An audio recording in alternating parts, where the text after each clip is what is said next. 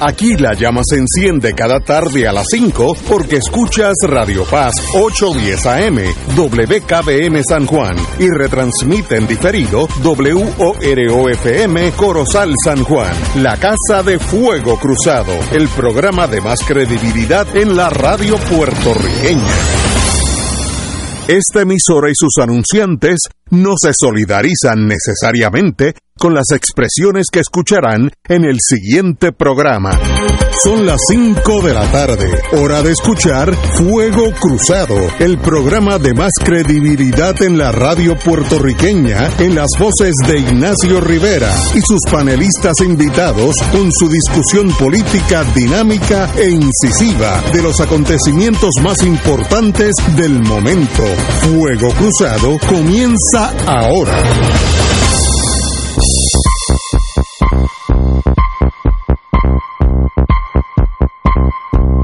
Amigos y amigas, la radio puertorriqueña está de luto ante el fallecimiento de uno de los nuestros, el amigo Alfonso Tuto Jiménez Porrata, dueño y presidente de la WPAB 550 AM en Ponce. Tuto, como todos cariñosamente le llamamos y lo queríamos, fue miembro de la Junta de Directores de nuestra asociación como asesor y directivo del área sur por muchos años y hasta su deceso fue el chairman del sistema de alerta de emergencias de Puerto Rico. A nombre de todos los miembros de nuestra asociación y radiodifusores, su junta de directores, nuestro más sentido pésame por a toda la familia de PAB, en especial su esposa Norma y sus hijos Alfonso y María Luisa. Le pedimos a Dios Todopoderoso que brinde muchos, mucha fortaleza en este momento de dolor. Así que con estas palabras tan bonitas me despido de quien fue mi amigo Alfonso Tuto Jiménez Porrata. ¿Quién, quién no era amigo de él? Compañero Rachel. Pues yo me uno a esa expresión de duelo. Yo tengo el privilegio de haberlo conocido cuando mi familia estaba activa en la radio eh, como Guava. Ah, pues estuvimos muy de cerca con, con Tuto y cuando mi padre presidió los radiodifusores por muchos años, siempre descansó en el consejo y la cooperación de Tuto. y su disposición en todo momento de adelantar las causas nobles para el pueblo de Puerto Rico, porque además de radiodifusor, buen técnico, buen amigo, compañero, tenía una vocación hacia el servicio y el bien para el país extraordinario, me da mi más profundo pésame a todos los amigos de PAB y a, Tuto, como siempre, como lo queríamos. Bueno, señores, pues empezamos. Voy a dar un paréntesis. Yo soy fanático del fútbol hispano, como yo le llamo. Eh, no el, los, americanos le llaman soccer, pero en el mundo entero es fútbol, con acento en la U, fútbol. Eh, así que hoy Morocco, Marruecos y Croacia a las 6 de la mañana, yo lo vi, 0 a 0, buen juego de los dos, los dos se jugaron todo. Pero viene la sorpresa, este es el campeonato, la Copa Mundial de sorpresa. Hace dos días eh, Argentina perdió contra Saudi Arabia, un equipo de argentinos de primera clase, eh, eh, atletas mundiales por todo el mundo. Y hoy el pequeñito Japón, en relación al fútbol, le ganó a Alemania, era la superpotencia de fútbol, 2 a 1, y los japoneses jugaron mejor que los alemanes, aunque el alemán promedio tenía como un pie más de, altura a los japoneses. Era una, una, una batalla desigual, pero con todo eso se opusieron, se ganaron, porque ese arrojo del oriental, pues es difícil para nosotros eh, comprenderlo. Lo que resultó, el, resultado esperado fue España contra Costa Rica. España sencillamente fue devastador. Con los ticos de Costa Rica ganaron 7 a 1. Eso se ve muy pocas veces en las Olimpiadas. Eh, Polonia empató con México 0-0. Así que todo eso sigue esta semana y la próxima. Se espera oír por la radio italiana que para el juego final de la Copa Mundial 1.3 billones de seres humanos van a estar viendo el juego. Así que si usted anuncia, como me voy a inventar un producto, mantequilla Brookfield, no sé si existe, la va a ver 1.3 billones de habitantes ese anuncio, así que por eso imagínese el costo de los anuncios para, para, para ese juego. Así que, como siempre, hay sorpresa. Japón le ganó a Alemania, Argentina sucumbió contra Saudi Arabia, que debe ser duelo nacional en Argentina, conociendo lo que ellos quieren en el fútbol, pero it is the way it is. Bueno, amigos, amigas, hace dos días habíamos anunciado que el señor secretario de Justicia, y tengo que añadir un caveat para que la gente me entienda, quien es mi amigo, así que cuando eh, yo analizo algo que tenga que ver con el secretario de Justicia, si notan cierta parcialidad, aunque trato de que no surja, pero si la sienten es por mi inconsciente, porque aquí es para decir las cosas como son y no y dejar la amistad afuera de la puerta. Pero obviamente el secretario de Justicia me, eh, me llamó esta mañana, su secretaria, me dijo que no podía venir, estaba ocupado, me imagino que debe estar ocupado con todo lo que está sucediendo por justicia. Así que en, en ese, pues lo excusamos y le dijimos que cuando él quiera, la semana que viene, el día que él quiera, a la hora que él quiera, tiene las puertas abiertas. En toda noticia, sobre todo de este, de esta, de esta intensidad hay que oír ambas partes y, el secretario de Justicia, igual que la licenciada Parra, tiene las puertas abiertas para decir lo que ellos deseen, porque para eso es la democracia.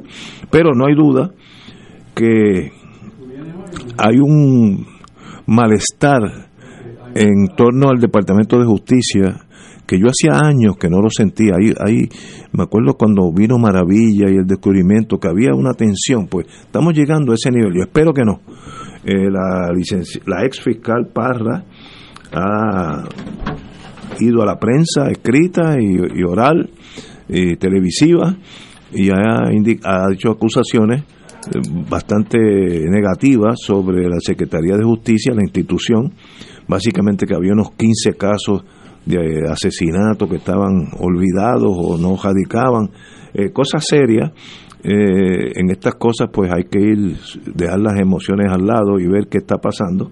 Eh, hoy salió algo, no, yo no tengo nada que ver con la señora Parra, ni a favor ni en contra, pero eh, ella indicó hoy que había un caso del asesinato de uh, Héctor el Macho Camacho y que cuando ella lo revisó, la fiscal Jessica Correa González eh, eh, estuvo asignado a, esta señora, esta licenciada Jessica Correa González, y que no, no, hizo nada durante ese tiempo. Y eso se lo critico. Esa es una compañera suya.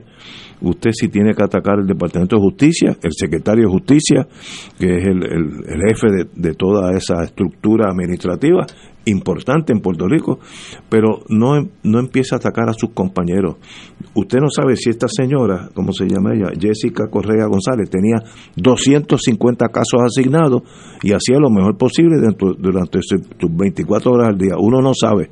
No ataque a sus compañeros, ataque a la institución o quéjese contra el secretario. Eso yo lo entiendo pero no arremeta para los lados porque eso no se no se ve elegante usted no sabe yo no sé si usted era amiga o no amiga compañera eh, sí eran de la, la fiscal Jessica Correa no sé quién es pero en estos tiempos de turbulencia emocional y fáctica se necesitan que la gente coger un segundo aire, lo suave, cojan el día de los pagos, el viernes, el, Black Friday, amanezcan para comprarse un televisor más grande que la pared de mi casa, eh, hagan todo eso y cálmense, porque los notos eh, muy, muy...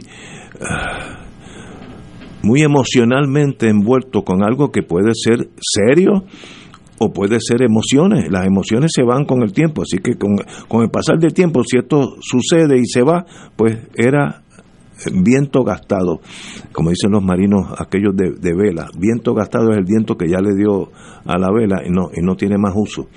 Pero esa es mi posición, el secretario de Justicia está abierto a venir a, a este programa el día que él desee, a las 5 de la tarde, con mucho gusto, y la licenciada Parra con el mismo amor. Si usted quiere venir, bienvenido los dos. Compañero Rachel, usted que fue secretario de esa institución. Como secretario, el, el licenciado Emanueli, pues ha tenido la oportunidad, entiendo yo, de presentar una visión completa de lo que es el Departamento de Justicia y cómo opera. Eh, entiendo que los primeros días de esta tormenta, que viene no por este tema, sino viene por un tema anterior. Eh, un tema, ambos son temas serios. Eh, el anterior es... exacto. Ah, sí, sí, la, fiscal que hizo una queja paralela, similar a esta, bueno, y en torno a la investigación también, del licenciado. También se han dado dos programas de televisión, aparte de las entrevistas de distintos programas de radio y cobertura en televisión, dirigidos hacia echar sombra o cuestionar por lo menos la capacidad del Departamento de Justicia para ejercer sus funciones investigativas y de procesación, pues, procesamiento, debo decir, eh, en torno a un crimen de o la muerte de un abogado en Miramar, eh, que iba a ser testigo en un caso importante y murió la noche antes de él ser el testigo en ese caso. Eh, también se da con una investigación que no ha tenido fruición a este momento todavía no se sabe si fue un asesinato, un accidente o un suicidio. Nadie sabe. Bueno, yo estoy seguro que, que la manera en que ocurre el accidente, donde cayó el cuerpo y todo, eh, la prueba científica debe tener una contestación para eso y forense también. O sea, perdóname el que piense que eso está en el aire, no, no está porque para eso está la prueba eh, científica en casos como este. Y ha habido intentos de, de, lograr algo en esa dirección, pero todavía no, no hay una contestación. Y entonces han salido todas las cucarachas posibles de momento y, y, llenan, llenan la mesa de, de esas cucarachas pero salieron porque alguien levantó eso eh, y, e hizo propicio que salieran otras quejas. Pero la, la queja fundamental es eh, la primera, que hay un dirigismo en cuanto a algunas investigaciones que se pueden hacer u otras no. Para eso hay explicaciones que no se han dado y casos que están supuestamente completos para radicarse y no se radican. Para eso también hay explicaciones que se pueden dar. Desgraciadamente, como pasa en, en este país muchas veces, las voces que se escuchan, pues realmente no hablan con toda la información en la mano. Y vamos entonces al campo de dime y te diré. Y empiezan los famosos y desagradables buches de sangre que empiezan a salir de la, del departamento y desde fuera del departamento hacia el departamento. Y entonces se acusan mutuamente los que están siendo interlocutores del tema de fallas o desviaciones, eh, faltas de eh, profesionalismo, eh, negligencia en, el desempeño de las funciones de cada cual. Y yo creo que el resultado es que la confianza del Departamento de Justicia en el Departamento de Justicia y su operación, pues en este momento está siendo cuestionada por la falta de información que corrija el vacío de comunicación al nivel que debe darse en un tema como este. Yo creo que ese, ese sería el primer paso. El gobernador ha salido a respaldar a su secretario. Hoy está en la prensa. Y, y él dijo, no, en primer lugar tiene mi respaldo, tiene mi confianza, y el Departamento de Justicia hace su trabajo. Bueno, él tiene criterios para saber, pues él estuvo allí. Eh, sin embargo, el tema realmente no es del gobernador.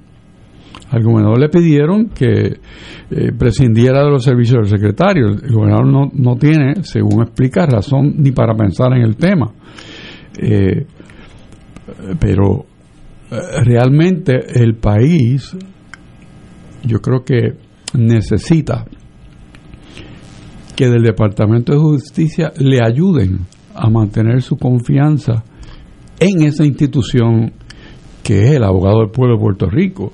No nos podemos olvidar de eso, que el Departamento de Justicia y el secretario son el abogado del pueblo de Puerto Rico, porque esa es la cartera constitucional diseñada desde siempre, de que era ministro de Justicia, Gracia y Gobernación, para vindicar los derechos del pueblo y mantener la vigencia de las leyes. Tan así tiene la obligación de defender la validez de las leyes en Puerto Rico y la Constitución. O sea, desde esa, desde esa tribuna que nos da la Constitución y nos da nuestra historia, que incluye que don Pepe de Diego estuvo ahí también regenteando ese departamento cuando el, en el cambio de soberanía el secretario no sabía nada de lo que pasaba en Puerto Rico porque no sabía no sabía español y no tenía manera de enterarse cuál era la, la trayectoria de ese departamento desde el tiempo de España. Entonces José de Diego viene al rescate y da la, da la cara por mantener la justicia en Puerto Rico. O sea, son cosas que, que hay que conocerlas y hay que amar ese departamento para esperar que de ese departamento salga una expresión coherente de lo que está pasando y el por qué. Porque de otra manera perdemos todos. ¿Y, y cómo tú le... No hay duda que el Departamento de Justicia está en un encontronazo ante el pueblo de falta de credibilidad. El que camina por la acera, el que hable, yo hablo con todo el mundo y, y uno nota que en, estos días, por lo que ha salido, el caso de la fiscal Quiñones y la fiscal Parra, hay desasosiego entre, la, entre, el pueblo. ¿Cómo tú puedes mejorar eso ante el pueblo de Puerto Rico? Si, si tú eres justicia o el gobernador o el que sea. Bueno, con la verdad. Bueno, eso es tan sencillo. Bueno. No, no, no es tan sencillo. No es sencillo. sencillo nada. No, es tan sencillo. ¿Cómo que no es tan Pero, sencillo? pero dime, dime, esto Luis, me, me ha cogido en segunda base, entre, entre primera y segunda, me ¿Cómo cogiste. que no es sencillo? Nosotros Pues si tú hemos- dices la verdad, Sí, sale no- el tiro por donde sale. Si no, no, pero ¿y si no la dice? Bueno, O si por ejemplo tú dices, mire, este, en el caso de la brea, eh, no, no hay, no hay, no hay causa. no, no, no, él no dijo eso, que no hay evidencia suficiente. Exacto, sí, sí. Pero a eso el secretario de Justicia tendría que añadir, pero son unos bandidos. Y ese dinero era del pueblo de, de- de un empresario privado y meterlo preso al empresario entonces por haber hecho donativos en contra de la ley, que van por encima de los dejó impune. Impune, entonces eso se une a otros casos. De momento, o sea, el Departamento de Justicia tiene elementos eh, bastante complejos. Está allí la defensa del pueblo en los casos civiles, de Sí, daños y perjuicios. se la propiedad, hay un montón de servicios. mucho. eh, Muchísimos la tierra, hay una división de tierra y tiene eh, eh, fiscales que bregan con casos hasta civiles y federales, etcétera, y apelan a Boston, la oficina del procurador, etcétera. Son departamentos bien grandes y una de las divisiones es la división de asuntos criminales, ¿verdad? O sea, que, que no creamos que el Departamento de Justicia es una sola que, división, que es lo que más visi- visibilidad, Visibilidad tiene. Pero tiene. es una de muchas. pero es una de muchas. Nosotros tenemos un secretario de justicia que hemos respaldado por su credibilidad que viene del ámbito civil. ¿verdad? Eh, nosotros expresamos aquí la mejor de los deseos y que se cubriera de personal que le ataje en las áreas donde uno no es un especialista. Este, y entonces este, han salido unas situaciones eh, sumamente preocupante. Y eso que yo acabo de notificarle eh, al licenciado Richard de un caso de su pueblo que vuelve a registrar la impunidad en el ámbito político de aquellas personas que habían confesado para todos los efectos un delito este, de perjurio. Y entonces el Departamento de Justicia queda indefenso porque si dice la verdad, Pues, pues, ah, Pero por lo mal. menos tiene que dar la cara. pues doy la cara. Pues sí, Ah, que pero- salga ap- apolismado, como dicen en el campo. Sí, pero, eso es un día nada más. cara. Bueno, no, pero es que aquí. Es un día. Sí, el- no, pero es que son varios días. Pero sí, vamos a coger dos semanas. Pero, por ejemplo, la fiscal Parra indica que había 15 casos de asesinato, porque ella estaba en crimen organizado, son casos serios todos. Y fue al FBI. Y fue- fue- y tú sabes lo que pasa con una persona que va al FBI y hace una alegación falsa, ¿verdad? ¿no? Pues presa. Pues eso es un delito. Sí. O sea que ella, no es que fuera un programa de radio. Pero vamos, pero vamos, vamos para atrás. Yo soy el secretario de justicia y no lo soy. Y a la edad mía no creo que lo seré. Eh, y, y si me lo ofrecen tampoco lo cogería, así que olvídate de eso. Hay 15 casos, dice el fiscal X, Rivera, Parra, el que tú quieras. Yo busco los 15 casos. No lo voy a decir nombre porque hay gente que no han sido acusadas, tienen derecho a la privacidad. Ahora, el caso número uno, está listo, usted tiene razón. El caso número dos, le falta la prueba. Y se acabó. Voy a uno a uno. Digo, no necesariamente el secretario de justicia, el jefe de los fiscales. El caso número siete, aquí se murió el, el- el acusado, pues se acabó. Explica, habla, no, no, no te quedes Bueno, la enconchado. impresión que da es que esa parte, el, el amigo, ¿verdad? Este, Emanueli, la, eh, da la impresión de haberla delegado. Eh, entonces, el secretario es responsable de lo que le delega como si lo hubiese hecho él. No hay duda. Este, Usted es el jefe. entonces se le han juntado, uno siempre, o sea, ese puesto nunca puedes complacer a todo el mundo, pero se le han juntado. al muchacho a mi, a mi Bueno, yo, yo trabajé, yo trabajé dos años de mi vida, quizás de los más productivos allí en el Departamento de Justicia, eh, con Agraiti de Jesús Chuk, un este, y Alcides Oquendo, Gente este, eh, Lady Alfonso, y Mario Excelente. Rodón, o sea, Ave María, pero un equipo de primera. este y Miriam Naveira de Ferrer eh, o sea es un departamento complejo pero ahí hay un problema actual eh, que se juntaron muchas aguas en ese río y falta dirección en la comunicación. Este, a mí me ha llegado un caso que lo estoy estudiando cuidadosamente sobre unos perjurios en el caso electoral de Aguadilla, donde las personas juraron que habían visto 50 papeletas y no apareció ninguna. Y las declaraciones juradas son idénticas. Idénticas. Eso pues cualquier abogado que haya estudiado con Raúl Serrano Gel sabe que eso le llamaban los testimonios estereotipados de los agentes encubiertos que lo que hacían era firmarlos porque los había llenado otros. Cuando hay cuatro declaraciones juradas que dicen exactamente lo mismo, pues eh, cualquier abogado le salta la sospecha. Y yo le pido al secretario que revise personalmente eso. El, entonces tiene un problema adicional y es que el, el, el FEI no tiene tampoco ninguna credibilidad en este país porque el. FEI, el FEI eh, eh, eh, imagínense que absolvieron al beneficiario de una pensión y metieron preso al que la dio y al que la gestionó y se benefició no hay causa ni que significa que no hay ni una cintila de evidencia y el otro lo metieron preso este o sea Y aquí cumplió. y cumplió o sea aquí pasan cosas que, que lloran Es un chiste, pero que lo lloran que ante los ojos de Dios. ¿Qué pasa? Que en los casos de asesinato hay una diferencia de los demás casos. En los casos de asesinato hay un cuerpo y hay una víctima. O sea, en, en- en términos le- legales, a diferencia de otras estadísticas que pues pueden haber 100 robos que no se reportan, pero los asesinatos hay un, son, hay, hay un muerto. No prescriben este, y entonces ha habido una baja en el número de, de casos en Puerto Rico que se están procesando. Hay quejas de falta de jueces, hay quejas de el retraso en llevar los casos, entonces sale de momento que los que tienen listos no los han llevado. Pero tengo una pregunta ahí. ¿Qué gana?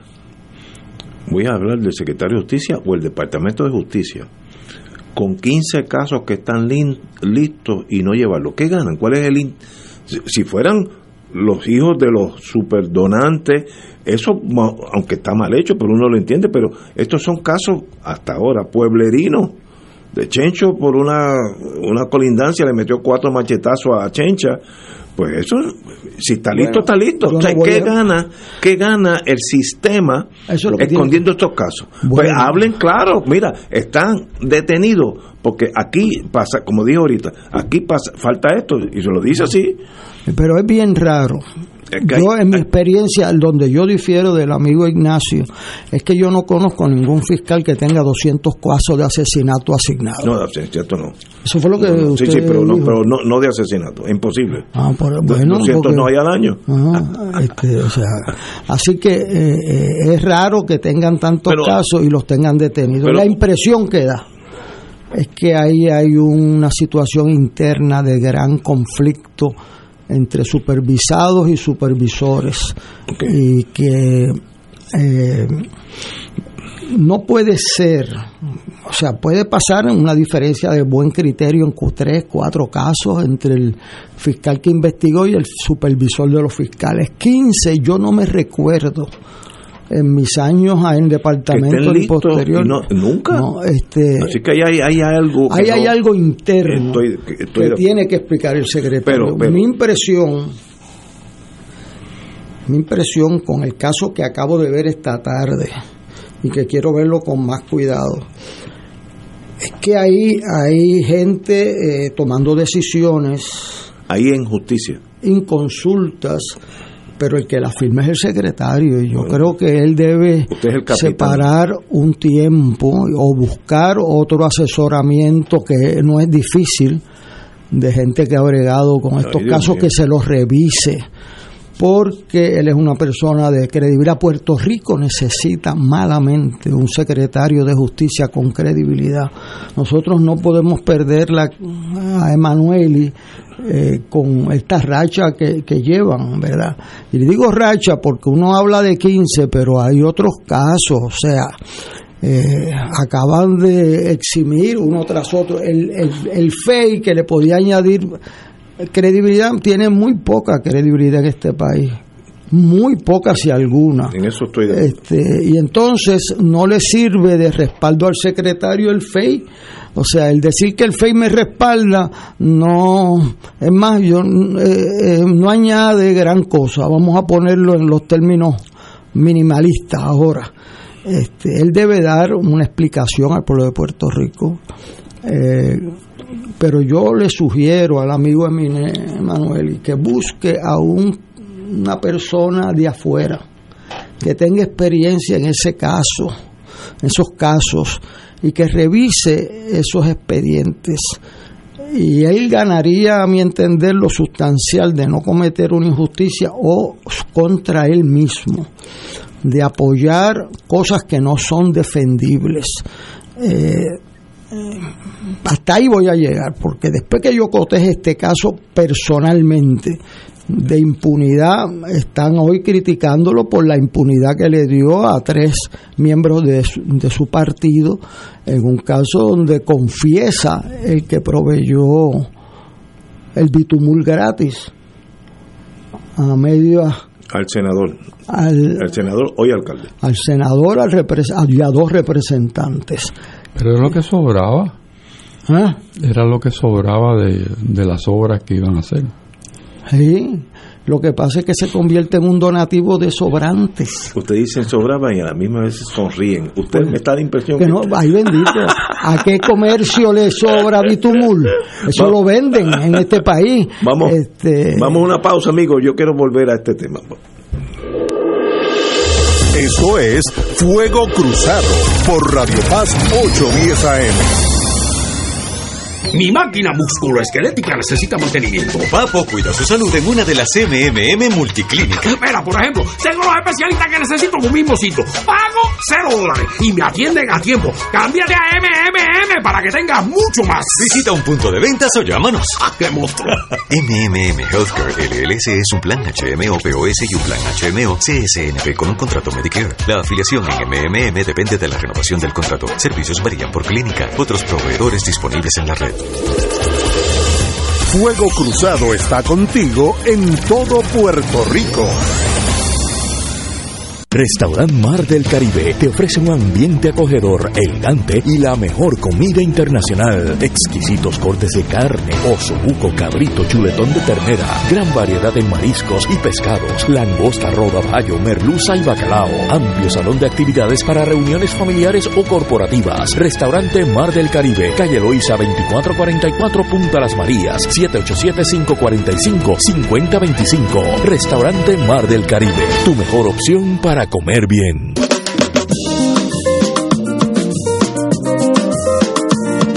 Los días transcurren y tú siempre conmigo. Si llueve, si truena o si sale el sol, tú siempre me das tu buena energía. Eres música, risa, la voz que pone a pensar. Así es la radio de mi país, siempre a todas con mi gente, que por siempre nos dice, yo estoy contigo al. Si quieres celebrar,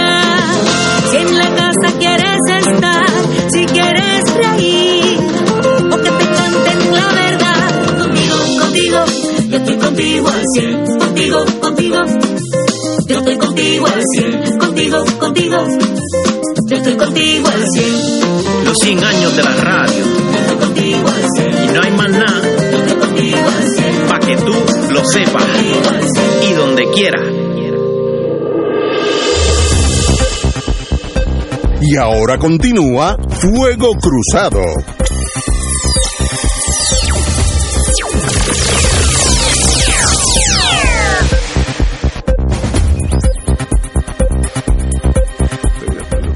Señoras y señores, regresamos a Fuego Cruzado. Bueno, volviendo a las películas de vaquero, cuando yo era chiquito, yo me acuerdo, siempre me han gustado las armas de fuego, o me gustaban, ya no. Ok, corral. Sí, todas esas cosas.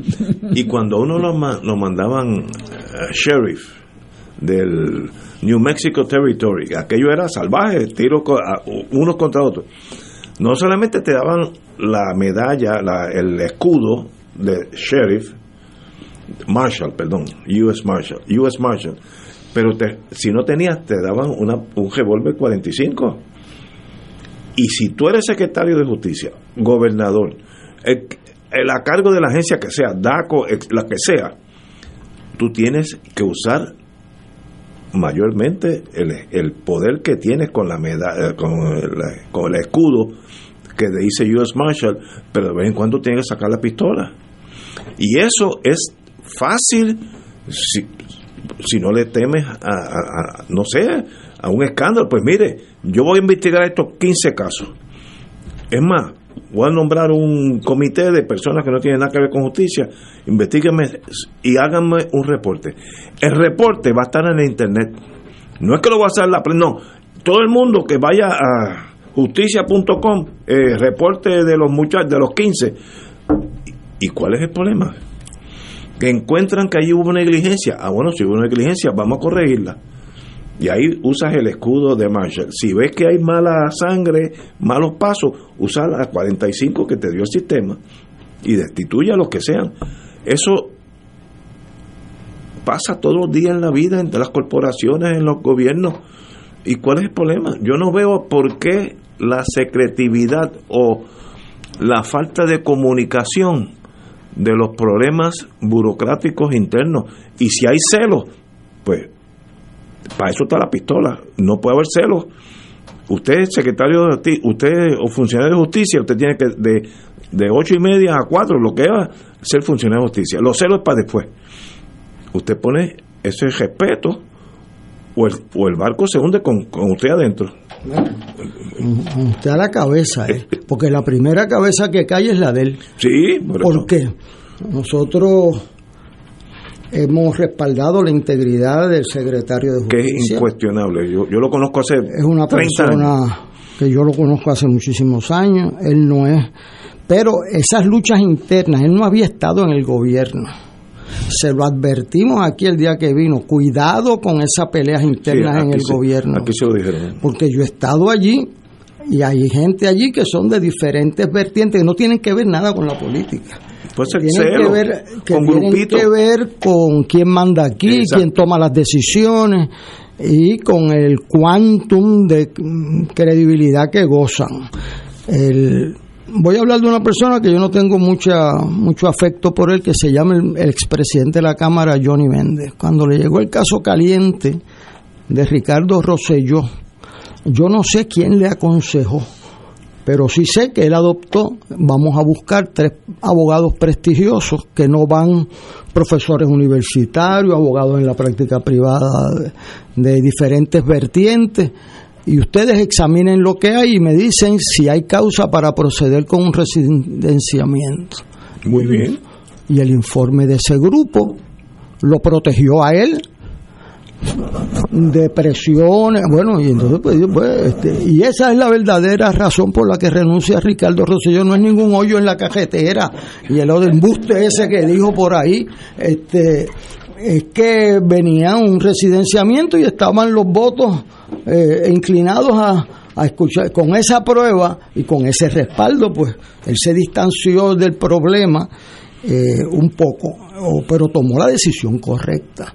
Aquí hay un lío con eso de fiscalía y te- yo le aconsejo al amigo Emanuel que antes de firmar un documento o referirlo al FEI absorbiendo casos, eh, los lea bien y le pida a alguien de su confianza. Nadie está buscando gente que sean enemigos de él para que lo pasen por la piedra, sino que busque gente de prestigio y confianza y que le digan, mira, cuídate de esto. O sea, pero hoy aparece dando impunidad, al- porque una cosa es que él no tenga el quantum de prueba y le caiga encima. A nombre del pueblo de Puerto Rico, digo, pero este bandido que puso esto no merece que se le permita el negocio. Yo estoy refiriendo esto, uno, al Contralor Electoral para que vea si hay un donativo electoral este, ilegal. Segundo, para que no le permitan a esta persona ni a ninguno de sus asociados hacer negocios en Puerto Rico y le quiten las licencias que tenían para. Entonces, pues, tú dices, mira, no lo puedo procesar criminalmente porque el quantum de prueba criminal es uno, el más alto de todos. Pero civilmente en el gobierno, administrativamente, decretar impunidad, que no pasa nada, que tú des una declaración jurada y no tenga consecuencia con haber mentido. Entonces, pues, eh, es bien difícil defender eso. Pero, ¿no? pero si tú como fiscal, y yo fui fiscal cinco años, entiendes que no tienes caso, lo más importante es decir no tengo caso. Punto. O sea, no, no tampoco hay que acusar. Yo era medio zafadito para acusar gente. Ahora a la edad que yo tengo sería mucho más cuidadoso. Uno que era bien cuidadoso con, era el fiscal Gil, el, el jefe de los fiscales por muchos años. Él era, cuando él jalaba el gatillo, lo que había que buscar no era un abogado, era un cura, porque ya el otro había que enterrar al, al acusado, porque estaba el caso planchado. Eso, esas cosas subjetivas varía de fiscal a fiscal. No, no es que yo estaba bien y él estaba mal o viceversa. Pero lo importante es la comunicación, que la gente sepa Bueno, lo que en manos es de quién está. Él es el abogado. Richard dice aquí algo que pasa como desapercibido. Él es el abogado del pueblo de Puerto Rico. Por lo tanto, a quien tiene que explicar sus acciones es al pueblo de Puerto Rico. ¿De acuerdo? Sí, sí, sí, pero, pero eso suena fácil, pero cuando el gobernador se mete por el medio o los que tú has absuelto son personas de tu partido político, pues tú mejor que expliques bien, porque los que hemos puesto nuestro nombre detrás de él, tenemos que explicar para adelante. Oye, ¿cómo es posible que una fiscal, una, pues uno dice, esa señora pues tiene algo contra él o tiene celos internos, y que sé yo. van dos entonces, y ahora me llega otro tercer caso y ahora me llega un cuarto caso, entonces pues uno dice, espérate, espérate, espérate. O sea, Pero para eso está, como dije, la insignia de Marshall y la el revólver 45. Si you, when you are in command, you command, dicen en el Navy, con mucha razón. Si tú eres el jefe de esa entidad, tú tienes que administrarlo y de vez en cuando va a haber fricción. Porque en toda corporación, privada o pública, se crean grupitos de intereses y, y- y se cubren unos a otros. Pues tú tienes que romper eso. Bueno, pero yo lo que a la te buena digo, o a la mala. Ignacio, es que en el Estado de Derecho hay diferentes gradaciones. Una es la gradación administrativa, otra es la graduación civil y otra es la gradación criminal, que es la más difícil porque requiere un nivel de prueba superior. Si tú no puedes cumplir con la, gradua- con la gradación de erradicarle un cargo criminal, puedes quitarle que no puedan hacer negocios con el gobierno, puedes quitarle la licencia, O meterlos presos. no, no, no, pero esa es la gradación criminal. Pero que puedes, o sea, puedes censurarlo, puedes demandarlo por daños que le han causado al pueblo de Puerto Rico. O sea, hay, o sea, si, si no tiene la prueba criminal, y en un caso que tengo ante mí, tiene cuatro casos de perjurio que no hay quien lo salve en cuatro declaraciones y le está dando impunidad. Entonces, este, eso pues se une a las fiscales que dicen, ¿y por qué no radicaron esto? Y entonces el caso del Bitumul, este, si tú lo tienes que absolver criminalmente, no lo tienes que absolver civilmente ni administrativamente, tienes que ocupar ese campo y el, y el campo de la moral pública y ética pública también. Señor secretario, usted Yo- está hoy en la silla caliente. Usted está. No, estuvo allí. No, no, no, usted- usted- no, es, no. es que es una silla caliente. Bueno, lo es. Todos los días tú Lo tienes una es, crisis. Lo es. Pero tú no te puedes dejar Ah, eso, ah, abrumar por la crisis. pues para eso está ahí para enfrentarla.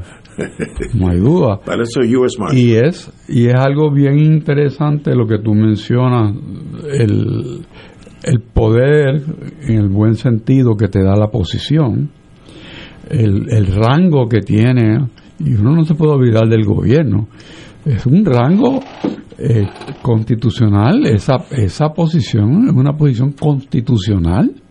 O sea, no nos podemos olvidar de eso. No, no es no es un secretario de achichincle. No, no. Es, es está investido con la obligación de poner en vigor las leyes y defender al pueblo de Puerto Rico. O sea, desde, desde esa posición se deben hacer las expresiones que no contengan personalismos, porque eso eh, oscurece el mensaje que se quiere ofrecer y se baja al nivel de la persona que está tirando los buches de sangre. O sea, tú no puedes en una posición como esa, titular de esa rama, porque ese, ese no es cualquier cosa, es el Departamento de Justicia, que tiene una tradición y, y tiene unos deberes, unas funciones. Y cuando comunicas, tiene que estar en, desde la postura que te exige esa posición. Y la comunicación tiene que ser sencilla porque es al pueblo, pero respaldada siempre por la verdad. Y la verdad cuando uno no la puede tocar desde el punto de vista de la organización que tiene, busca de afuera, como tú mencionas, quién puede hacer esa evaluación de casos que Manuel no tiene nada que ver, porque son de hace 10 años atrás. Evaluar eso y decir ¿Qué pasó? qué pasó ¿Por dónde están? públicamente, qué pasó. Y entonces, si hay algo que está incorrecto, vamos a corregirlo. Así de Si está bien, pues no hay problema, seguimos adelante. Tiene que validarse. Pero tiene, tiene que hacer eso, pero tiene que ser desde la postura, de la envergadura, de el cargo, de la cartera que ostenta. No puede ser a nivel de quien se queja, tiene que ser a nivel del señor secretario de Justicia, Gracia y Gobernación. Pero fíjate que él tiene una situación un poco diferente a otros secretarios. Tuvo un secretario que hoy es su jefe, administrativo, pero el gobernador que no radicó un solo cargo de corrupción frente al gobierno federal que radicó 42 de ese gobierno. O sea, ese historial es un historial bien, bien poco defendible. Después viene dos secretarias de justicia, a una la primera vez que acusan a un secretario de justicia en su posición de cometer un delito, Wanda Vázquez, y salió bien, ahora la han acusado como gobernadora, este, pero salió bien, pero la acusaron. Después votan Wanda Vázquez a la secretaria de justicia que está refiriéndola a un FEI el día que está filmando el FEI, o sea, el, historial del departamento ha sido uno tenebroso en estos años. Este, entonces, nosotros tenemos mucha esperanza en Emanuel y en restaurar la credibilidad de ese departamento. Eh, y ahora pues está en una crisis seria de credibilidad. Este, yo espero que la pueda superar, pero tiene que tomar medidas para eh, validar eh, la fe que el pueblo de Puerto Rico ha puesto en él, que no tiene que ver con el cargo al cual el gobernador lo nombra, porque Pedro Pierluisi no le puede dar credibilidad al secretario de Justicia, porque fue terrible, no radicó un solo cargo de corrupción, y los federales radicaron 42 con convicciones de ese mismo término. O sea, que, que, es una situación delicada y los antecesores de él están acusados hoy en el, en el tribunal. Así que él está en una silla caliente, una persona buena, pero este, las acusaciones que se están haciendo son muy serias y corriditas minan su credibilidad y lo que le estamos aconsejando, ¿verdad? Este, claro, si él eh, tiene que ver a quién está poniendo él su mano en la hoguera, porque la mano que se está quemando es la de él, no la de los demás. Y, él es el que más credibilidad lleva allí, pero la credibilidad es algo muy difícil de ganar y muy fácil de perder. Así que espero que pueda superar esto ganando la credibilidad. Le hemos dado aquí una sugerencia para no para hacerle la vida difícil, sino para que pueda superar ese reto. Eh, yo no había visto que yo recuerde un caso donde los fiscales impugnen ahí. Entonces hay que tener cuidado de no atacar a los whistleblowers. De hecho hay una ley que los protege, porque si no, no hubiésemos sabido de esos casos. Y ahora se unen lo de los whistleblowers a la impunidad que le dan a, a miembros de su colectividad, que puede ser una pura casualidad, pero llegan en muy mal momento. El caso del de haberle dado, porque para que sepan de qué se trata, haber absuelto a tres miembros de un partido que iban a una urbanización y luego venía un contratista de JR Asphalt y cuando venían un, hoyo y eso, pues lo, lo, tapaban, lo que hacen los alcaldes normalmente. Este, y eso lo hicieron en medio mundo en San Juan. Eso tiene que haber costado decenas de miles de dólares. Pues eso es un donativo político en, en Cain eh, pues entonces hay que meterle, meter unos añitos adicionales al de JR pero no puede salir, lo que te quiero decir es que él puede decir, mire, no tengo evidencia contra tal persona, pero ese tipo de Asphalt estamos radicando otros cargos también. Pero espérate, estoy pensando, digo, tu tesis es correcta, pero si tú estás usando a ese señor, no sé cómo se llama, el de JR Asphalt, como testigo contra los alcaldes que picaron el anzuelo, tú no puedes matar tu propio testigo porque entonces te quedan sin los otros siete casos contra alcaldes que son hasta más importantes. O sea, esas son las cosas que los fiscales tienen que medir. Sí, pero esos casos son federales. Ah, bueno, pero el, mismo principio. Mato mi, mi testigo principal en busca de la justicia divina y pierdo siete, siete alcaldes que se van a salir con la suya una eso lo, en fiscalía eso pasa todos los días. Pues entonces meter un caso civil para recuperar todo el dinero. eso es otra cosa, ah. eso, es otro mundo. Porque ese dinero no eran fondos federales nada más, eran fondos de aquí. Pues entonces, ¿qué va a pasar? ¿Cuál es el mensaje real? Cara al sol. Pues, pues el mensaje real es que ah. salieron impunes de hacer ah, eso. y entonces el político que no hace eso queda en la rueda de abajo. Esa es la razón. si es secretario de justicia, que no haya oscuridad ninguna. Cara al sol y salga el Si se tiene que regresar para Recibo, yo para Puerta Tierra. Y si, lo que sea. y si los federales suerte. le piden que no lo acuse, que se paren al lado de él y se lo digan, mire, le hemos pedido que no proceda con esto, Sí, porque es un- mi testigo en Sí, otros sí, sí, y casos. eso pasa también. Oh, sí, pero muy bien. Pero le, le incauto la, todos los beneficios que haya tenido esa compañía por 10 años. Ah, y le impido hacer negocios en Puerto Rico por el resto de su vida, él y sus asociados. Y sale un secretario de justicia combativo, no absolviendo a- y dando impunidad. Y este partido está harto de eso. Si nos han destruido el país. La administración pública que yo entré, Es otro, otro mundo. Eso ya no existe. o sea, una cosa de, de- o sea, yo le he hecho los cuentos de el licenciado Urgel, que fue miembro del PNP siempre, y era, y fue, fue, fue del apelativo, era el segundo en litigio, y nosotros le dábamos los casos más delicados, y se le confiaban, y se acabó. Eh, eh, eh, el otro licenciado Richard en opiniones, eh, o sea, eh, aquí hay gente buena, pero tú sabes, tú, era un prestigio el gobierno, la Junta de Planificación, este, y, entonces mira lo que hemos tenido ahora, entonces por, por eso Emanueli, que aunque no había estado en el gobierno, era esperanza para este país, no lo podemos dejar que me lo enreden de adentro. Yo creo que el, el cáncer está dentro de justicia. y él tiene que, recuperar, no que puede usar- arriesgar su credibilidad.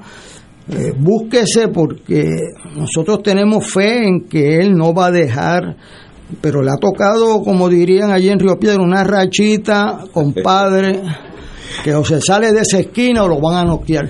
¿Qué otra solución usted diría, señor secretario? No, la solución la tiene solamente el licenciado Emanueli. O sea, él, él es el que puede articular la situación de su departamento. Y como menciona Héctor Luis, y tú también, que a veces el enemigo es interior, no exterior. Sí, sí. Y cuando uno juramenta irse contra el enemigo interior y exterior, pues eso es lo que pasa. Que a veces de adentro vienen los problemas. Hay celos, hay Y chisme. cuando él fue nominado y, y estuvo en este programa, uno de los temas que abordamos fue precisamente ese. Eh, como hicimos una sesión como de, mira, aquí hay dos personas que tienen tantos años, Héctor Luis mucho más que yo, en el servicio público. Eso lo sabemos, eso lo sabemos. Sí, pero yo soy mayor que él, o sea, no es cuestión del tiempo. No, tampoco te la eches, no por mucho. Y, pero sí sabemos cómo funciona, cuál es la cultura de cada departamento, ustedes estuvieron en- a cargo de... que no es igual justicia que Estado. O sea, Son dos cosas. son dos cosas y diferentes. San Juan es otro mundo Y- aparte. Hay que conocer eso y, y saber qué cosas uno tiene que estar siempre pendiente, siempre pendiente, porque esos síntomas se van dando casi imperceptiblemente, pero se van dando. Y uno sabe que hay flancos que hay que proteger. Y esa, esa verdad nosotros quisimos transmitirla, quizás no con éxito, porque obviamente esto es una crisis que viene de adentro, que estuvo hirviendo un tiempo y parece que no llegó a, ningún sitio, entonces se va afuera y tira al departamento. O sea, la pedra que pudo haber sido al- algo de adentro, que estuviera burbujeante, a ver si llegaba a oídos. Al no llegar, pues viene de afuera. Y entonces es mucho más difícil manejarlo. Pues entonces se percibe como una cosa negativa. Y, y no se puede perder de perspectiva que el que está a cargo de ese barco está por encima de todas esas cosas. No, no, no puede, no puede bajar a nivel de las pedradas. Tiene que estar a nivel siempre de, la altura que exige la posición que uno ostenta, no de otra. Aunque te mueras por dentro, tienes que mantener esa claridad de mente, tú tienes que mantener esa cara de lechuga y echar para adelante. Porque el que te ve sabe, verbalmente hay un mensaje con tu cara, con la manera en que te comportas, con el énfasis que haces y demuestras preocupación en la forma que hablas. Y tú no puedes, no puedes caer preso de esas cosas que tú proyectes una imagen que no es consona con la posición. Eso es suicidio. Totalmente de acuerdo. Así que el compañero, amigo y hermano, Emanueli, tiene la oportunidad, tiene el talento para eh, redirigir sus esfuerzos en torno al Departamento de Justicia, su trabajo y su credibilidad. ¿Verdad que momentos difíciles en la Secretaría de Justicia, yo creo que... Todos los días allí son difíciles, Ignacio. Me imagino. No hay días fáciles. Pero para eso, además que uno puede nombrar dos o tres ayudantes que sean fieles a uno, a uno, y, y que esos te respondan a ti, a más nadie.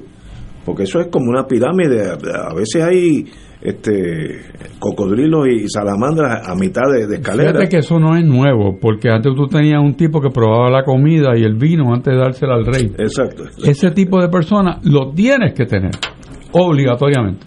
Gente que son tuyos. Correcto. Que entran contigo y se van contigo. Si no, suicidio. Sí, porque tú estás a cargo de un barco donde los marineros no te responden. Pues los tira por la No, lo triste es que aparentan responder. Exactamente. Pero no responden. Que son espías, son más peligrosos. Eh, Ay, Dios mío. Bueno, señores, son las seis de la tarde, vamos a una pausa. Esto es Fuego Cruzado por Radio Paz 810 AM. Mi máquina musculoesquelética necesita mantenimiento. Papo cuida su salud en una de las MMM multiclínicas. Mira, por ejemplo, tengo los especialistas que necesito en un mismo sitio. Pago cero dólares y me atienden a tiempo. Cámbiate a MMM para que tengas mucho más. Visita un punto de ventas o llámanos. ¡Ah, qué monstruo! MMM Healthcare LLC es un plan HMO POS y un plan HMO CSNP con un contrato Medicare. La afiliación en MMM depende de la renovación del contrato. Servicios varían por clínica. Otros proveedores disponibles en la red. Fuego Cruzado está contigo en todo Puerto Rico. Señor, Estás invitado a participar del retiro de Adviento. Sé valiente y espera en el Señor. Salmo 27, 14. El sábado 26 de noviembre, de 10 de la mañana a 4 de la tarde, en la Santa Iglesia Catedral Metropolitana San Juan Bautista. Desde la ciudad de Nueva York llega el predicador Juan Camilo Pérez. Donativo 10 dólares. Para más información y registro, puedes llamar al 787-722-0861. Sé valiente y espera en el Señor.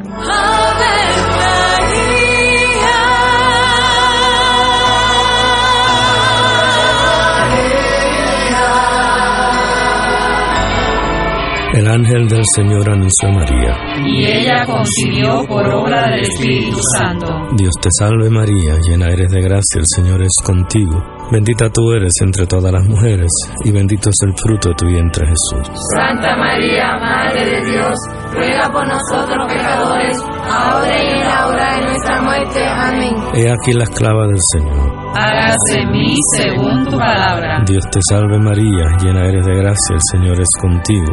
Bendita tú eres entre todas las mujeres, y bendito es el fruto de tu vientre Jesús. Santa María, Madre de Dios, ruega por nosotros pecadores, ahora y muerte. Amén. Y el Verbo se hizo carne. Y habitó entre nosotros. Dios te salve María, llena eres de gracia, el Señor es contigo.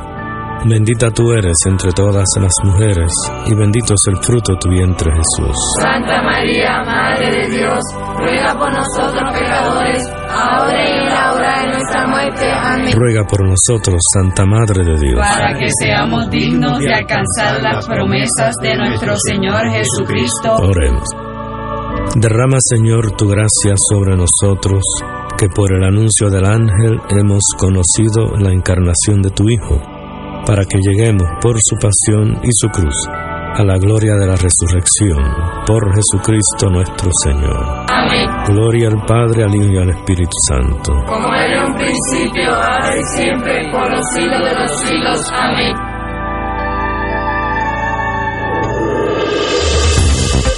Aquí la llama se enciende cada tarde a las 5 porque escuchas Radio Paz 810 AM, WKBM San Juan y retransmite en diferido WOROFM Corozal San Juan, la Casa de Fuego Cruzado, el programa de más credibilidad en la radio puertorriqueña.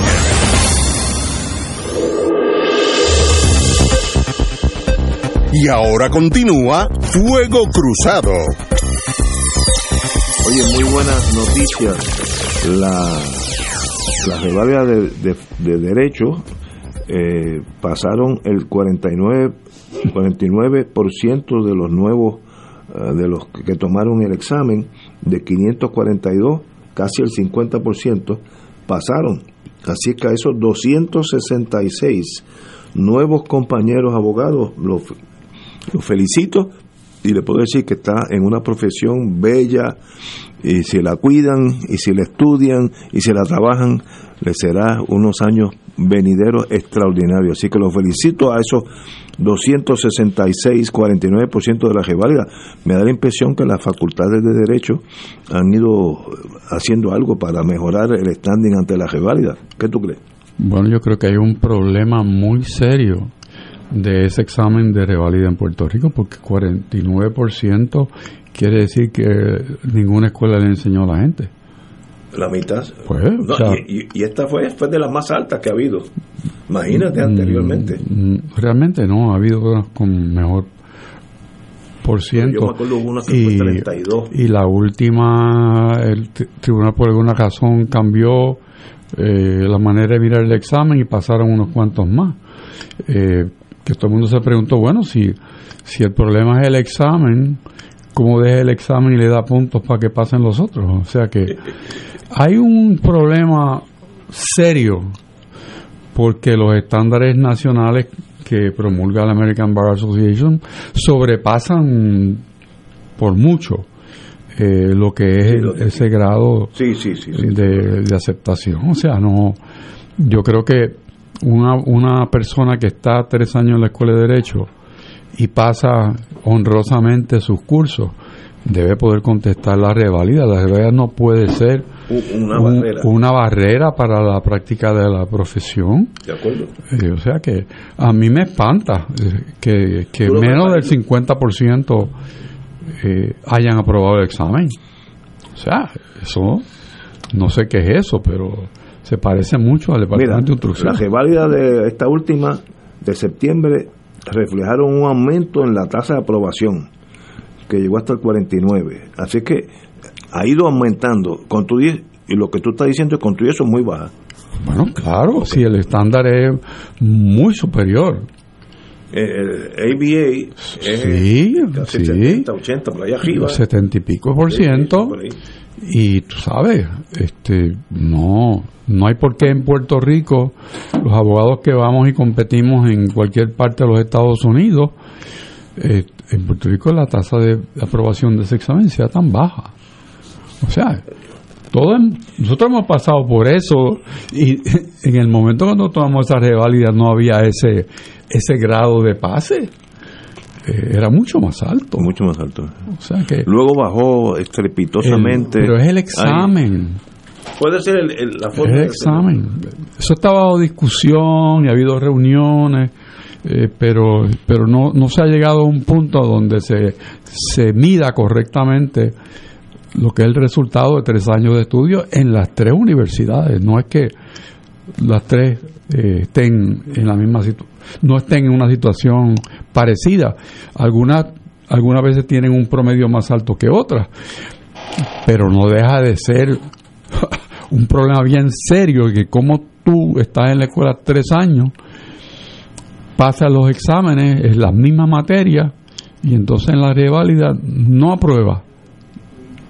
O sea, que no puede ser. Estoy de acuerdo, compañero. Usted que Bueno. también es abogado.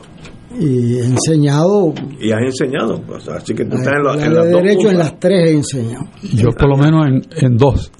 En la católica, a invitación de Cupril, después en la IUPI, en, con excelentes estudiantes. O sea, excelentes estudiantes. Yo siempre, ¿sabes? Me prestigio de Ah, entre Ángel Colón y su hermano, yo siempre no sé cuál de los dos es más inteligente porque los dos me sacaron 100 en el examen. Yo, este, eh, o sea, y- Empate. em- em- empate y, revi- o sea, y revisando línea por línea esos exámenes. Ese es un problema muy serio con la educación en Puerto Rico, salvo la escuela de medicina. En la escuela de medicina el registro es no, los ingenieros se cuelgan igual. Ah, sí. Sí, No, no, no sabía. eh, sí, este, es la escuela de medicina que los va eh, dándole pruebas y va depurando y cuando llegan al final, pues el 94, 98% tienen- pasan los boards. pues, Que, que es para todo Estados que Unidos. eso es para todos los Estados Unidos, el resultado de eso es que van a hacer, como le quitaste la educación de las residencias aquí, van a hacer una residencia temporera que se tornen permanente. Y perdimos eh, un montón de excelentes Mil, profesionales. más de mil. Y ahora, para usted conseguir una cita con un especialista, hoy mi esposa le dieron una para mayo. No. Y eh, eh, digo, si- sin usar eh, eh, Amistades. Sin usar métodos indirectos, Mm. ¿verdad? Porque este el otro día pues yo tuve que llamar a una persona que me hizo un procedimiento a mí, entonces pues la atendió rápida y le hizo el procedimiento a ella, pero y el que no tiene esa relación. Mayo, compadre. Este, a mí un dermatólogo me dijo, te veo dentro de tres meses. Y yo, espérate, si esto que yo tengo aquí es canceroso, entre tres meses me puede liquidar. Y gracias a Dios pues salió negativo, pero no lo pude esperar. Oye, eso es un asunto muy serio. El asunto de la reválida, vamos, le han dado, eh, Federico Hernández Denton le dio mucho cuidado a eso, pero aquí tenemos un problema, tú no puedes tener tres escuelas y el promedio es que la mitad se colgó en el examen. Cuando está bien era mucho más, Era, era el 60% que se estaba colgando. Eh, eh, eso es como los que lo mismo que le dan un examen y le dan A en escuela superior y en el College Board se cuelgan esa misma materia. Es lo mismo. Pues entonces tú tienes que ver eh, con gente que saben. enseñarles Pues, de verdad. o sea, porque yo tengo gente que no pasan la de Puerto Rico y van a Florida y pasan la de Florida y Sí. pasan la de Nueva York. Entonces, pues uno pues tiene dudas entonces dónde está el problema. Este, y eso pues le han dado pensamiento, pero a mi entender no es satisfactoria la respuesta. El problema con eso es cuando tú ves las evaluaciones de la American Bar Association, de las 10 escuelas en probatoria, tres son las puertorriqueñas. A la Yupi la sacaron de esa lista este, raspando. Este, raspando.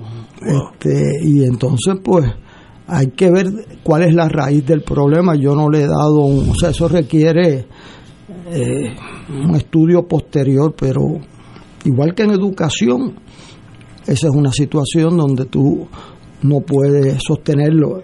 Tengo que decir que el país puede sostenerse un año, dos años sin abogado eh, nuevo, tres años. No puede sostenerse sin enfermera, ni anestesiólogo, Electricista. ni, o sea, o sea, Plomero. aquí hay eh, que yo espero que los directivos de la universidad no se le ocurra hacer lo que hacen, que le cortan a Cross the Board un 5 o 10% de fondo cada vez que hay un corte. Eso es un disparate administrativo porque la Escuela de Medicina, el recinto de ciencias médicas es la prenda de la corona y tú no puedes debilitar las investigaciones, eso porque vas a terminar como los demás. O sea, ahí tienen que sentar prioridades, eso es liderato y eso no es fácil hacerlo. Este, por eso es que me preocupa que en esa crisis que tenemos grave en los centros educativos estemos actuando con otra mano de dadivoso en otras partes de la gestión pública.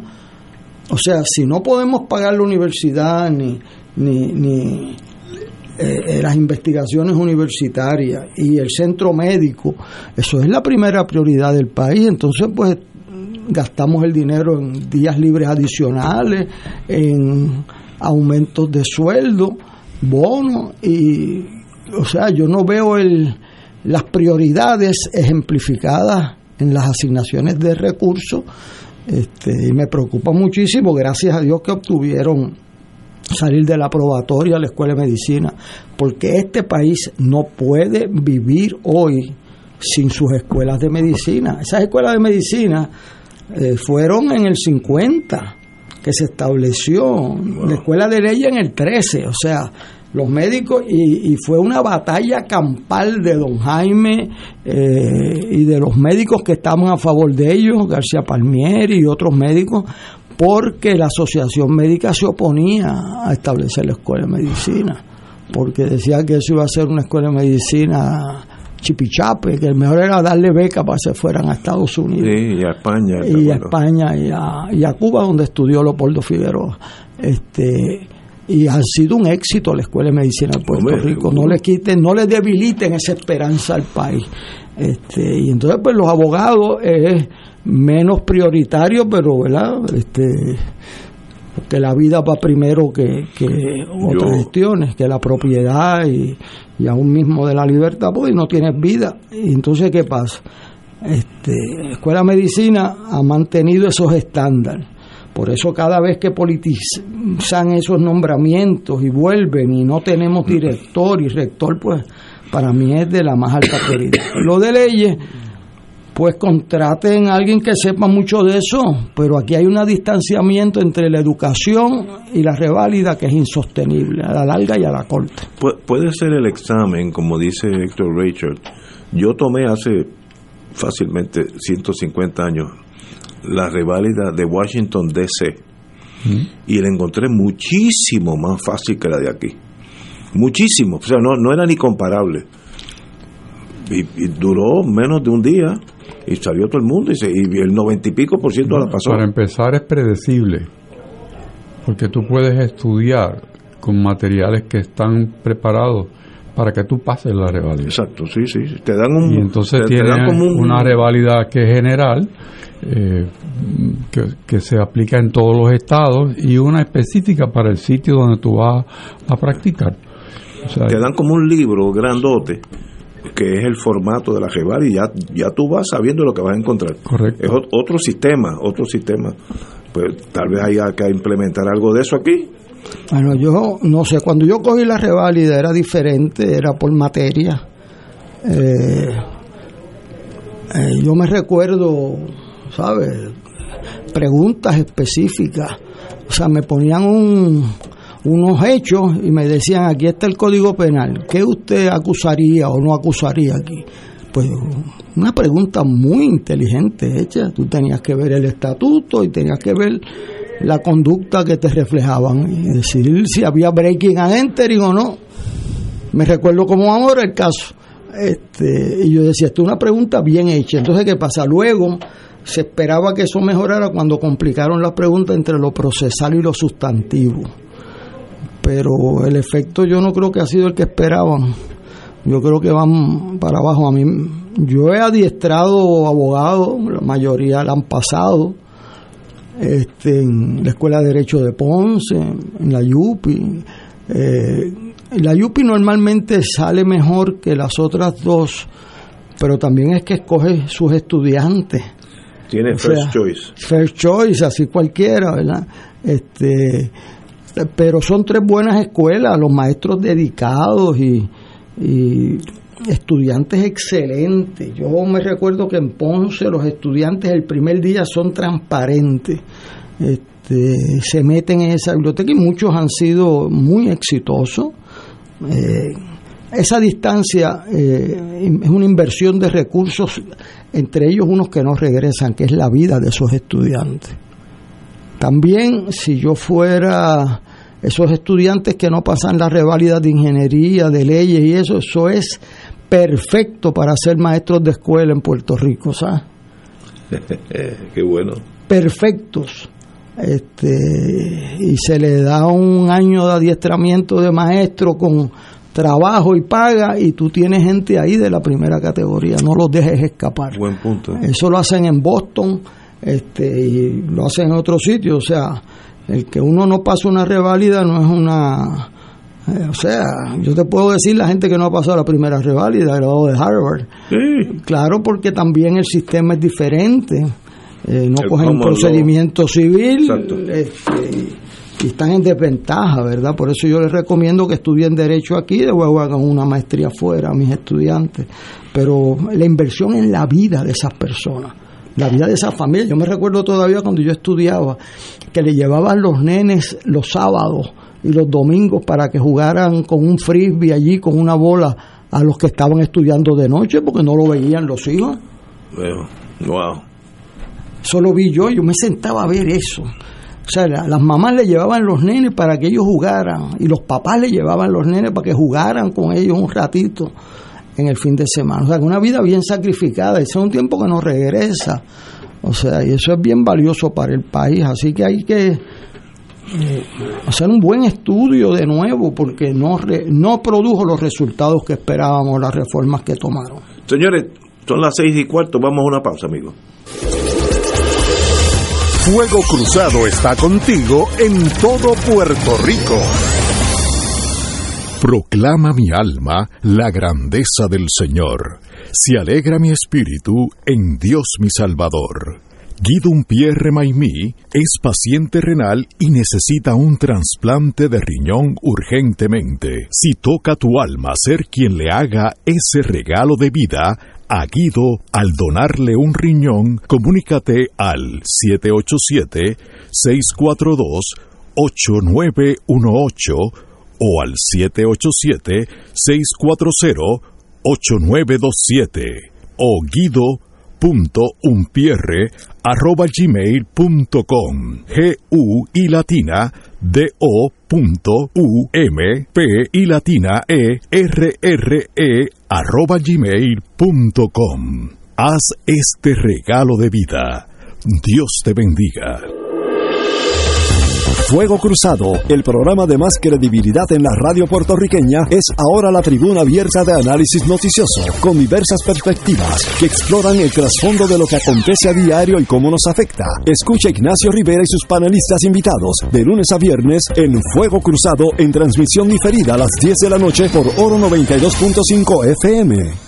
Las hermanas dominicas de Fátima invitan a su trigésima primera caminata por amor de forma virtual el domingo 11 de diciembre desde las 9 de la mañana hasta la 1 de la tarde. Acompáñanos a caminar virtualmente desde la comodidad de tu hogar con la animación del grupo Azón de Guerra. Busca tus auspiciadores y envía tu donativo en la alternativa que prefieras por ATH móvil al 787-458-2411 a través del correo postal Caminata por Amor P.O. Box 62 Yauco, Puerto Rico 00698 o en la cuenta del Banco Popular Hermanas Dominicas de Fátima número 077-340523. Para mayor información sobre la trigésima primera caminata por amor, llama al 787-598-9068 o 787-458-2411.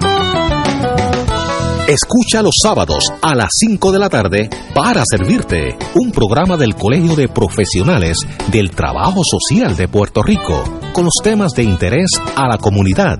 Recuerda, los sábados a las 5 de la tarde para servirte por Radio Paz 810. Y ahora continúa Fuego Cruzado.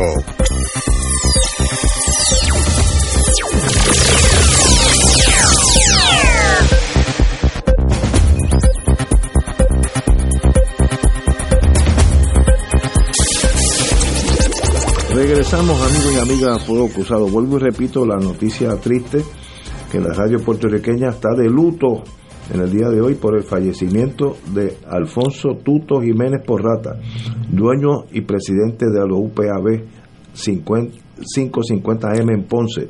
Tuto, como lo llamamos todo el mundo, como cariñosamente le llamábamos, fue miembro de la Junta de Directores de nuestra asociación como asesor y directivo del área del sur por muchos años y hasta su deceso fue el chairman del sistema de alerta de emergencia.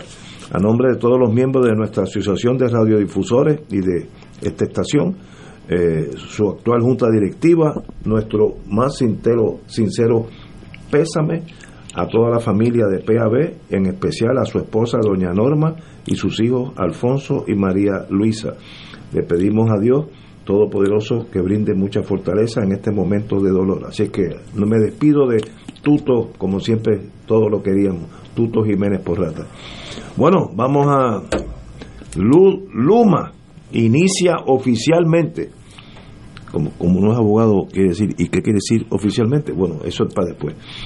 Luma inicia oficialmente la reconstrucción del sistema eléctrico. Comienza con el arreglo de la subestación de Manatí. Eso, para Manatí, eso son buenas noticias. Eh, Luma Energy anunció el inicio de los trabajos de reconstrucción de la red eléctrica afectada por Irma María y Fiona, tres nenas, con el reemplazo de dos interruptores de 230 mil voltios, que eso es poderosísimo, en, eh, en, la subestación de Manatí.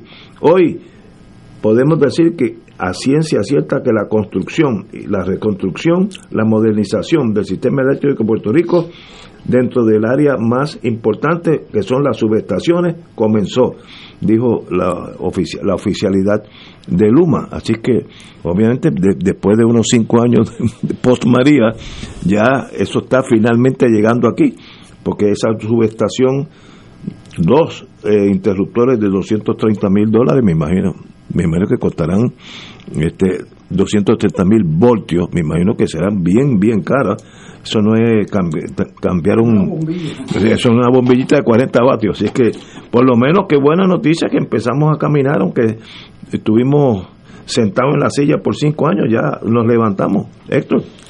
Bueno lo que hay es un excelente despliegue eh, como parte de la publicidad para que el pueblo entienda que es bueno seguir con Luma Ah, tú ves. Y entonces tú, tienes una la mano criminal.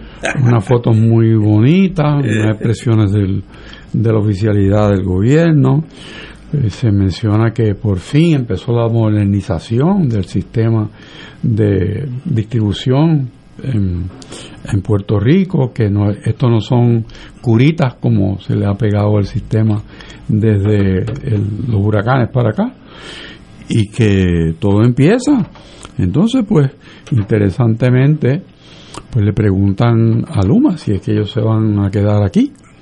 Y dicen que tienen un compromiso con Puerto Rico, pero respecto al contrato, pues no saben en este momento si ese contrato se va a prorrogar de alguna manera, que no está establecida, por lo menos el interlocutor de Luma dice eso, eh, o de alguna otra manera, pues seguirá Luma aquí porque todavía no se ha aprobado el, plan eh, de reestructuración de, energía eléctrica, que es una condición para que Luma acepte el contrato de 15 años. Así que, pues esta fiesta es para crear la, expectación, este, el bullicio de que mm, es necesario que esto siga adelante en el progreso, progreso que se ve, como decían en otra época este pues esto es una fiesta, Ignacio. Yo creo que debías aplaudir y todo. O sea, llegó el día. Bueno, ya era tiempo, después de cinco años. la fecha. Exacto. Están como cinco, cinco años atrasados, pero llegaron. Pero fíjate el despliegue. O sea, las fotos valen un millón de pesos. oye, y, yo el titular también. Eh, mira, estamos aquí, ya empezamos. No, chacho. No me quites ahora. Y Sensby no está por todo esto. Stensvik, oye, que ese el Ugly American, pero en vez, en vez de... ¿Pero lo escondieron? Ugly, ugly, Canadian, lo deben allá estar en las estepas de Saskatchewan o Alberta, por allá abajo, lo deben tener por allá, porque ese señor no sirve para manejar latino, se siente, no tiene ese talento. es parte, es parte de la gerencia y es parte de los accionistas. Él le hizo más daño a Luma que todos los críticos ¿Tiene de compañías que reciben contratos? Sí, sí, bueno. ¿De, Luma? Sí, sí, Luma y su subsidiaria. Bueno, Luma es subsidiaria de esa compañía. De la super grandota. O sea, la chiquita está alimentando a la grande. Yo quisiera aportar que en las últimas tres semanas han habido unas noticias que han pasado bajo el radar porque nadie les ha comentado, y es que los problemas de electricidad vienen a ser ahora no de distribución, sino de generación. que ese deficiente. Es, ese es Puerto Rico. Ahí no es Luma. Fíjese lo que acaban de decir. O sea, aquí pero han pasado y lo vio que pasé por el bajo el radar. Acá, Luma lo dijo en un momento, mire, ese problema no es mío. Ellos tienen una C menos para no, o D como hacían en mi escuela para que no verte más, porque te daban F, te venían el año que viene, te daban D para no verte más. Este, y tienen el Expreso de las Américas más de la mitad pagado y la Valdoriotti apagada y vaya por las Roosevelt por las noches. O sea, Luma no se ha ganado. Ah, no tiene. Eh, eh, no hay forma, ni, ni, ni, dándole el examen antes. Este, ¿Qué pasa? Que de momento explota que la crisis mayor del sistema no es en la distribución, sino que no tienen que distribuir, que hay una deficiencia en la generación y que van a traer una barcaza FEMA sí. que va a pagar hasta el combustible, eso sí que es grande, para eh, para normalizar la, la creación las de energía en altas, Puerto Rico. Las altas y bajas, sí. Compadre, ¿y, ¿y dónde estaba eso antes? Eso no es de Luma, eso lo dirige la Autoridad de Energía Eléctrica con una persona que se llama Josué Colón. Colón es el que y hace dos semanas el gobernador de Puerto Rico, en un acto, a mi entender, de... Eh, si no es, o sea, las empresas privadas, el gobernador de Puerto Rico no puede nombrarle sugerencia. absolutamente. Eso es eh, que no puede, punto. Eh, ausencia de. Entonces, él propone y dice que Josué Colón debe dirigir Luma. El gobernador de Puerto Rico como si fuera una como si fuera energía eléctrica lo nombró en energía eléctrica y ahora resulta que energía eléctrica no puede producir la energía que pueda distribuir Luma.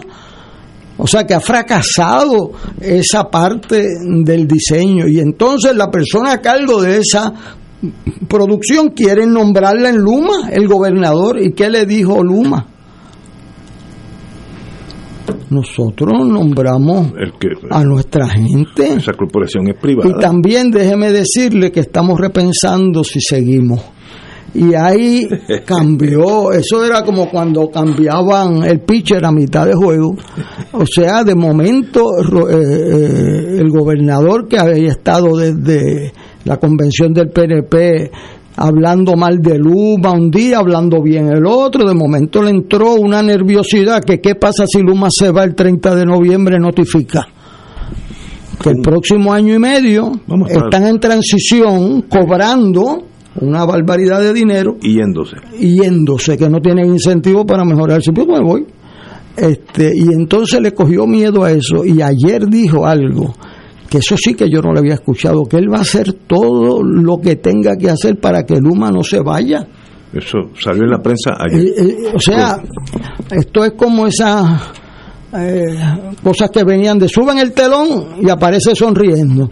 Bajan el telón, suben el telón y yo aparece llorando. Bueno, aquí sale en la página del vocero, página 4, comunican que se quedan, pero no dicen, pero no informan cómo. Así que Luma dijo, bueno, me quedo, pero suave, tampoco empuje mucho. O sea, porque el gobernador dice, eso, a mí me gustaría que comentaran, eso, eso es un cambio de política pública brutal. Primero, revelar que los problemas eh, más grandes son de generación. Nueva noticia, y eso no es Luma, Luma no genera las plantas.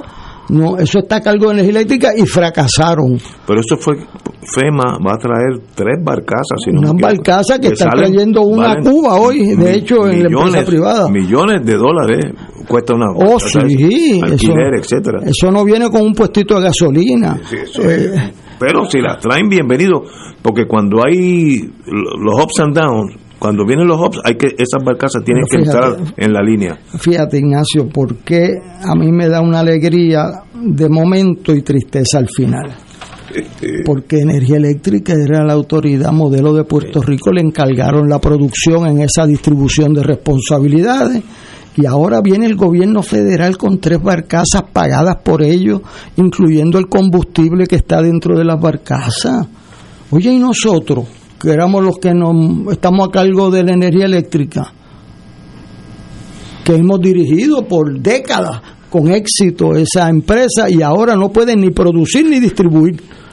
y le echamos la culpa al distribuidor porque le convenía eso, pero ahora resulta que no era el distribuidor nada más, que ha hecho un papel malísimo, sino que los que decían no hay que volver a energía eléctrica, pues energía eléctrica no puede ni producir lo que necesitamos y depende del gobierno federal de nuevo, no.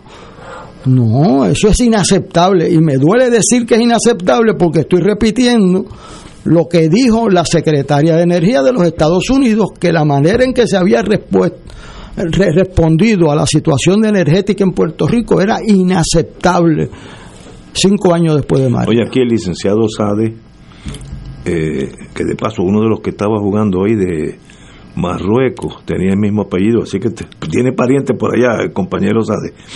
Dice, hola, como mínimo, ¿no creen que debe hacerse público el nuevo acuerdo, está hablando de Luma, el que sea antes de firmarlo, que el país sepa? Está público. ¿Ya está público? Sí, sí, porque ese es un suplemento. pero el, contrato original está y el, y el, y el, suplemento que, que era o sea es una opción que le dan a Luma si no logran un acuerdo que, la juez se ha dormido también.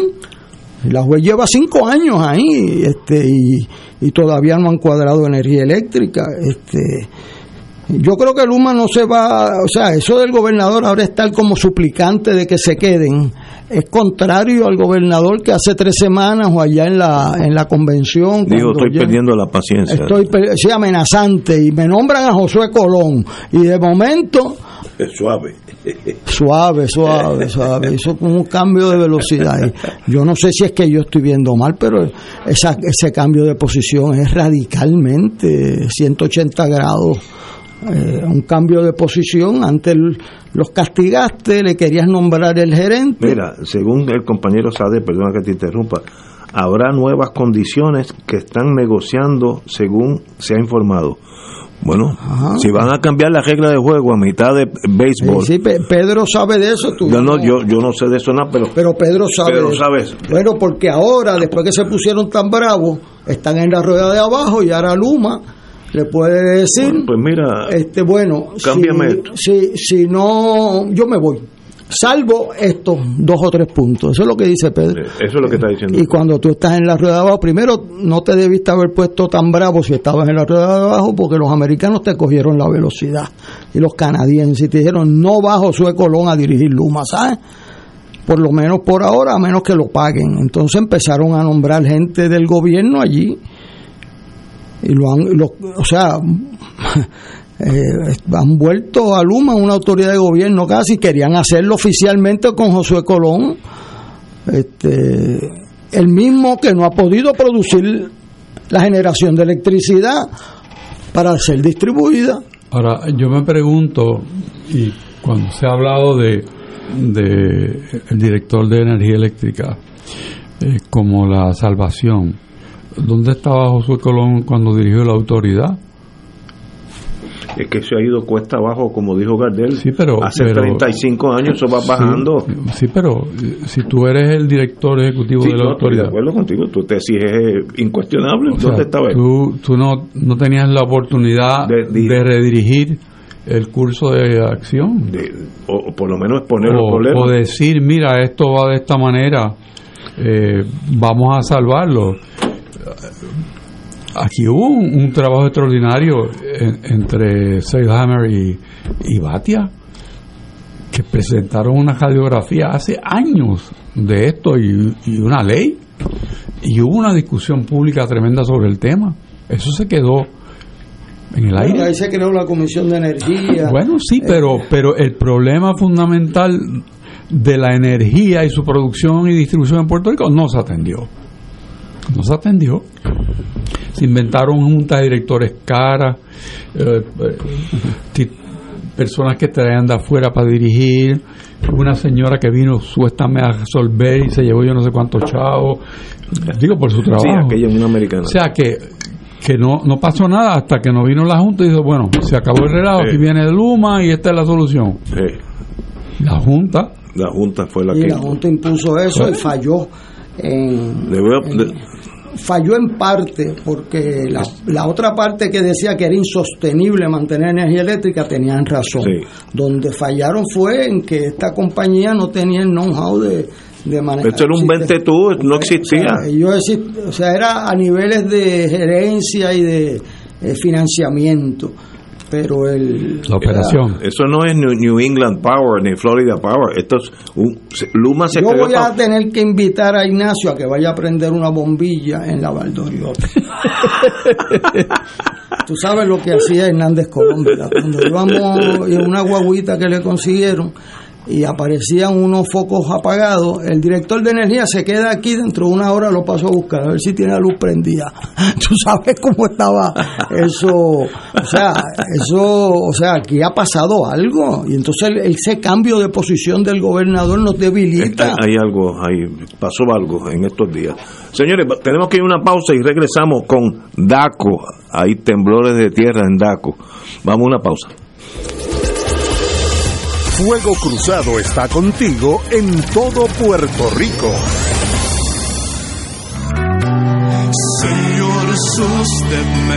Estás invitado a participar del retiro de Adviento. Sé valiente y espera en el Señor. Salmo 27:14. El sábado 26 de noviembre, de 10 de la mañana a 4 de la tarde, en la Santa Iglesia Catedral Metropolitana San Juan Bautista.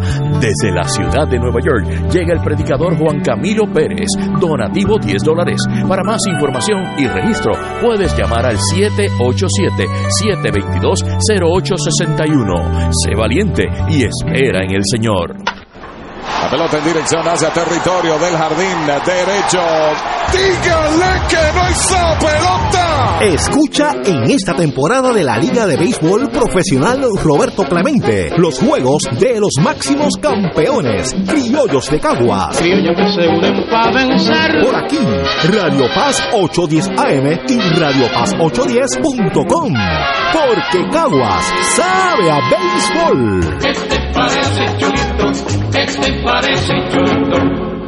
Oro 92.5 y Radio Paz 810 AM presentan en la celebración de los 100 años de la Radio Nacional de Puerto Rico, honrando a nuestro cardenal Luis Aponte Martínez en su centenario, con Memorias del Cardenal, datos de su libro autobiográfico, Porque a mí. La llegada del Santo Padre fue el día 12 de octubre de 1984, fecha que coincidía con mi 24 aniversario de ordenación episcopal. El Santo Padre venía de la República Dominicana, donde había asistido a la inauguración del novenario para celebrar la llegada del Evangelio al Nuevo Mundo y el descubrimiento de América. Le recibimos en el aeropuerto un buen grupo, todos los obispos de Puerto Rico, el señor gobernador, el secretario de los Estados Unidos, el embajador Wilson, en ese momento embajador de Washington ante la Santa Sede, arzobispos y obispos de otros países y un grupo de niños de las escuelas católicas que le presentaron un ramo de flores. Oro 92.5 FM y Radio Paz 810 AM presentó en la celebración de los 100 años de la Radio Nacional de Puerto Rico, honrando a nuestro cardenal Luis Aponte Martínez en su centenario, con Memorias del Cardenal. Datos de su libro autobiográfico, Porque a mí. Y ahora continúa Fuego Cruzado. Este segmento es presentado por MMM.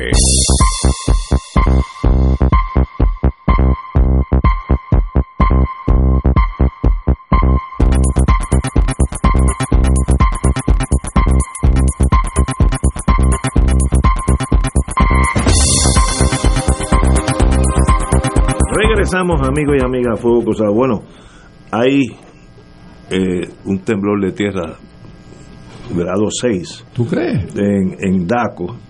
Acaban de nombrar como secretario, y como estamos en receso, es secretario de verdad, hasta que lo confirmen o no lo confirmen, el licenciado Irán Torres, que tiene un historial de llevar casos frívolos, jalados por los pelos, ha sido castigado por el Tribunal Supremo de Puerto Rico en 5 mil dólares por un, carro, un caso totalmente absurdo y frívolo, es la palabra que usa el Tribunal Supremo.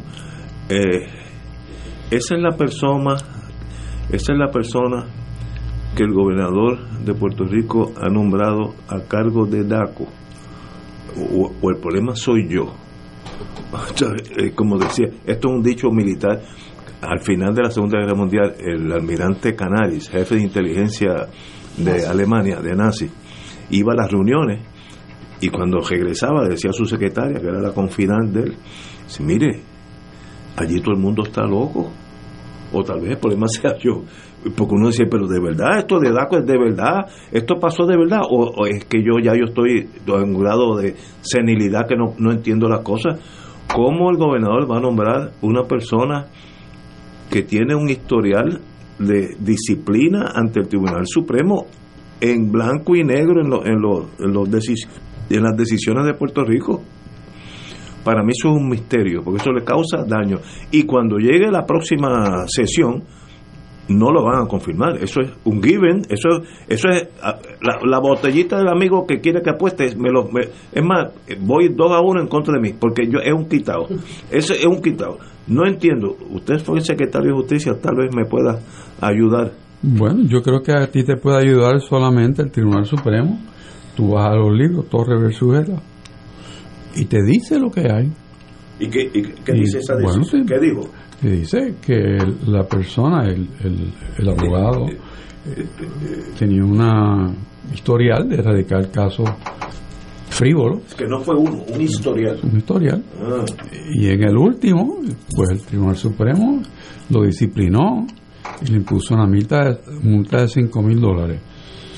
El, el secretario de DACO, eh, en su hoja de presentación, pues desde el punto de vista de estudios, pues está graduado de la Interamericana, de bachillerato, maestría y derecho.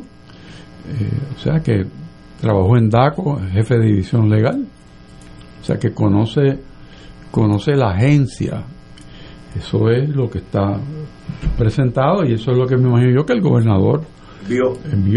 el Pero yo no sé si pasó por algún comité de escrutinio, porque me parece a mí que un abogado que tiene un historial como lo, lo pinta el Tribunal Supremo, no es que yo esté caracterizando nada, son las, las palabras del Tribunal Supremo, que radica casos que no tienen mérito. Por ser fino, no tienen mérito. Y al punto, y al punto que cuestionó si válidamente se podía nombrar a la juez presidente de hoy en día sin celebrar vistas, Sin, sin vista, porque era por descargue.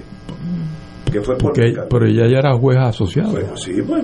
Y, y el, y el Senado hace O lo sea que, quiere, que- por descargue o por voto a voto. que y el Tribunal Supremo no tuvo más, más espacio que, que sancionarlo, pues decirle, mire, este, eso, Tranquilo, muchachos. ¿verdad? Vamos a buscar otra cosa. Pues, tristemente, eso es lo que acompaña. El compañero Torres, cuando se le pregunta, oye, pero ¿usted no le preocupa este historial?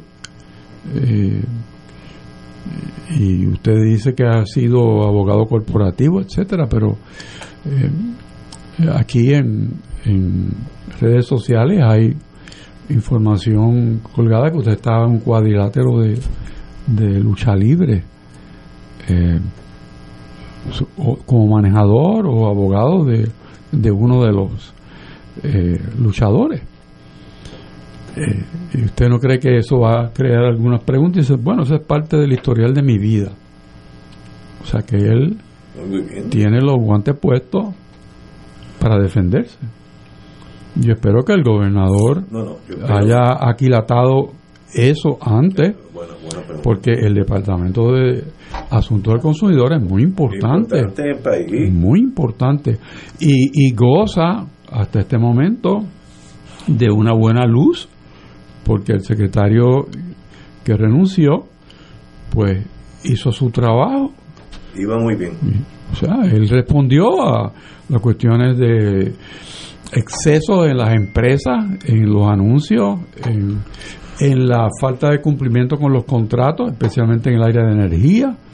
Él puso a las compañías que estaban multadas.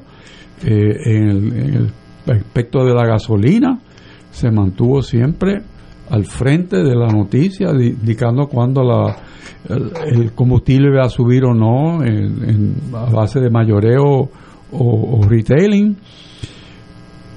Y de pronto, ah, y, hizo una reforma también con el reglamento de, de anuncios eh, engañosos que consolidó toda esa práctica comercial en el reglamento para las empresas, que hace mucho sentido.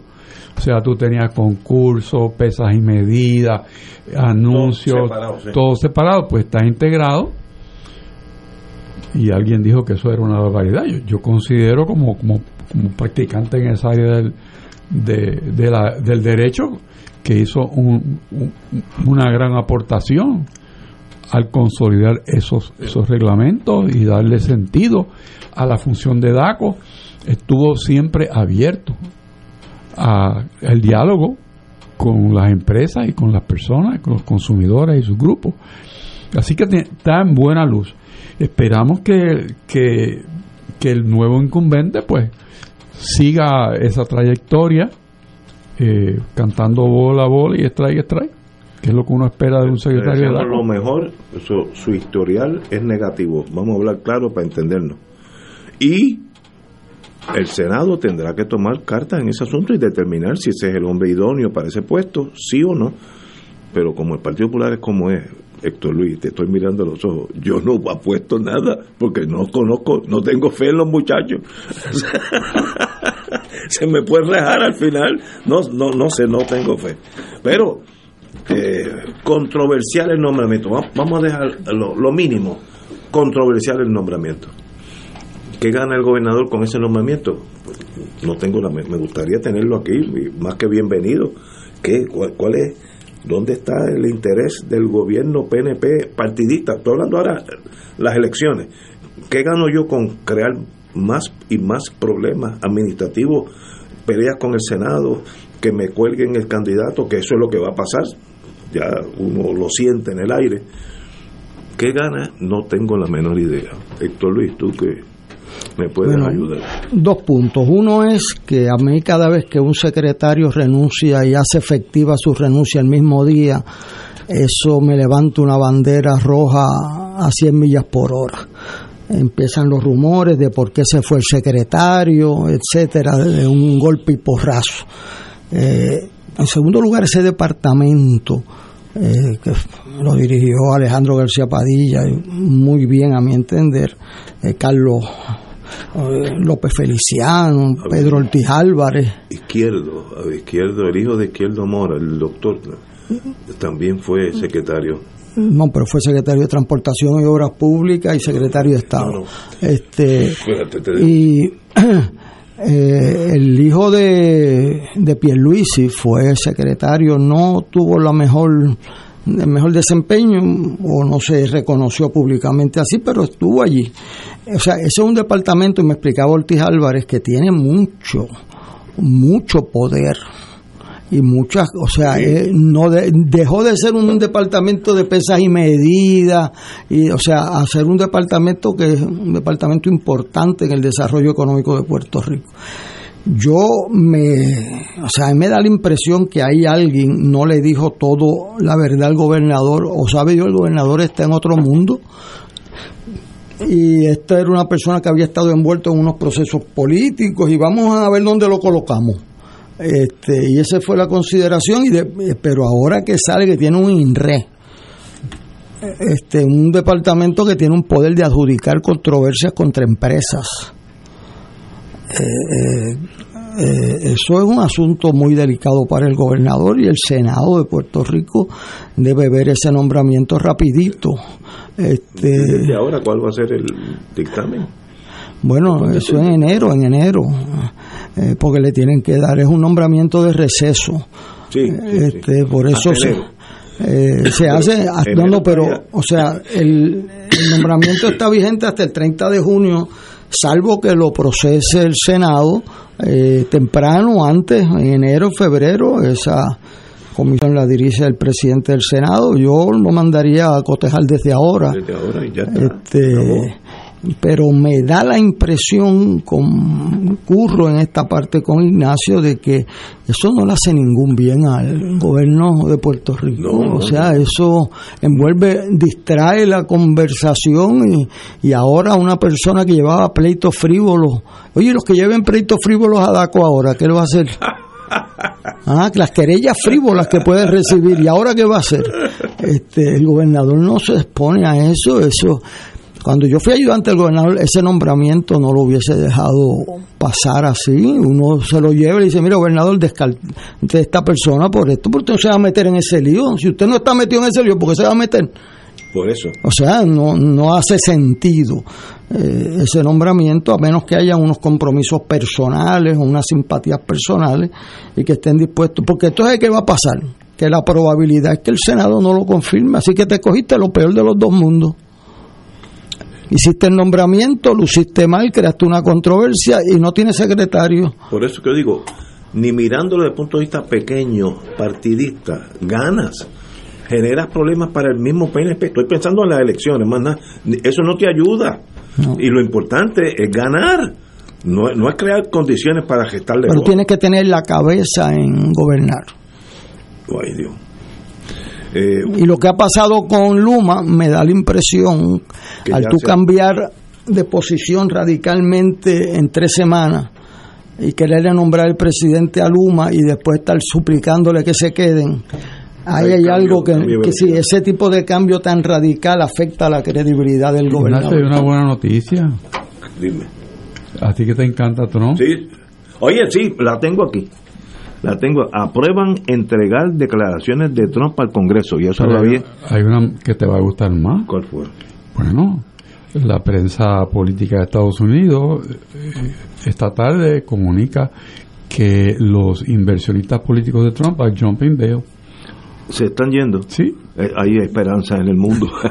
hay esperanza. Por eso sabía que te iba a No, no, no, no me, óyeme, no me voy para. Me, sí, mañana. mañana voy a dar gracias por eso. No, y, no, y la noticia que vino de que eh, reportaron que había una asistencia tan y tan buena en los juegos de fútbol que superaba la capacidad de los estadios.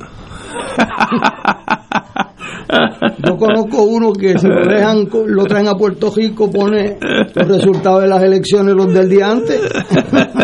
Bueno, Pero mira, creo que siendo mañana el Día de Acción de Gracias, debemos dar gracias a Dios estoy de acuerdo. por permitirnos estar aquí, este, ayudando al pueblo de Puerto Rico con una discusión honesta sobre los asuntos del país y Dios ha sido muy bueno con nosotros. Estoy de acuerdo. Y con el país. Eh, y, y, pedimos eh, que siga siendo así bondadoso con nosotros, que nosotros le agradecemos todo lo que hace por nosotros, el país, individualmente por cada uno de nosotros. Y ese agradecimiento, pues lo, lo, lo damos también con un compromiso de seguir comunicando la verdad y con la mayor honestidad posible, porque eso es lo que Puerto Rico necesita. Seriedad, honestidad. Estoy de acuerdo contigo, Héctor. Mira, y para irnos, la Corte Suprema de Estados Unidos, mira qué elección para nosotros, que la mayoría absoluta es nombrados por Trump, eh, republicanos y nombrados por Trump. Falló en contra de Trump, porque vean que a veces no es quien te nombra, es el puesto que tú asumes, son dos cosas diferentes. En torno a las declaraciones eh, y, documentación que hay que darle al Congreso para ver sobre todo las investigaciones que están pasando de sus finanzas, etcétera. Y el Supremo dijo, déselas al Congreso. Mayoría republicana dijo, no, América va primero y usted va segundo. Y eso habla bien del Tribunal Supremo. No es porque yo soy PNP, pues voy a fallar a favor del PNP. No, no. Si usted es juez del Supremo, sea federal o de aquí, usted es juez del Estado y usted hace lo que en justicia proceda. A favor o en contra de su partido, eso es secundario. Si no, no se ponga esa toga. Así que felicito a los jueces del Supremo de los Estados Unidos que le fallaron a Trump y la mayoría son republicanos. Muy bien por ello. El sistema funciona. Y ahora con esta noticia de que se le está yendo el dinero, me voy para casa feliz. Señores, tenemos que irnos. Gracias a Héctor Luis gracias a Héctor Rachel. Un privilegio tenerlos aquí. Hasta mañana, amigos. Hasta pasado mañana.